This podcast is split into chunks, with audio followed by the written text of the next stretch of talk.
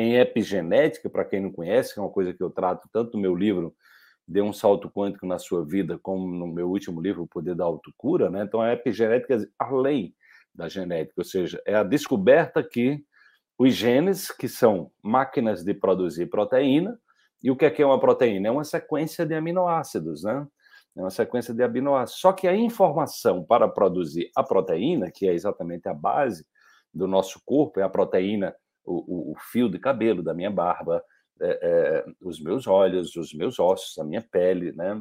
Então tudo é feito de proteína. Nós somos, nós passamos o dia produzindo proteínas. São, são mais de 120 mil tipos de proteínas que nós fabricamos em 23.600 genes aproximadamente que tem o nosso corpo.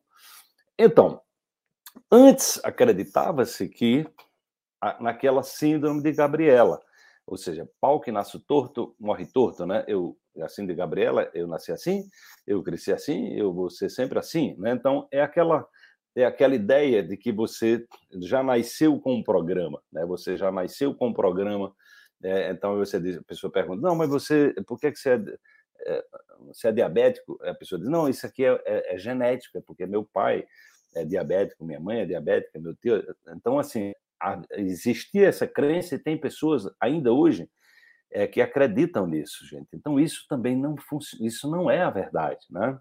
É um número muito pequeno de doenças, de 2 a 5%, tem origem de fato genética, né? mas a maioria, de 98 a 95% das doenças, são ligadas a estilo de vida.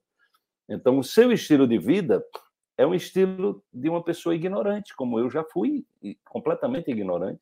É por isso que passei uma boa parte da minha vida doente, né, tomando medicamentos químicos, né? E hoje eu tenho mais de 30 anos que eu consegui sair da, da dependência química dos medicamentos.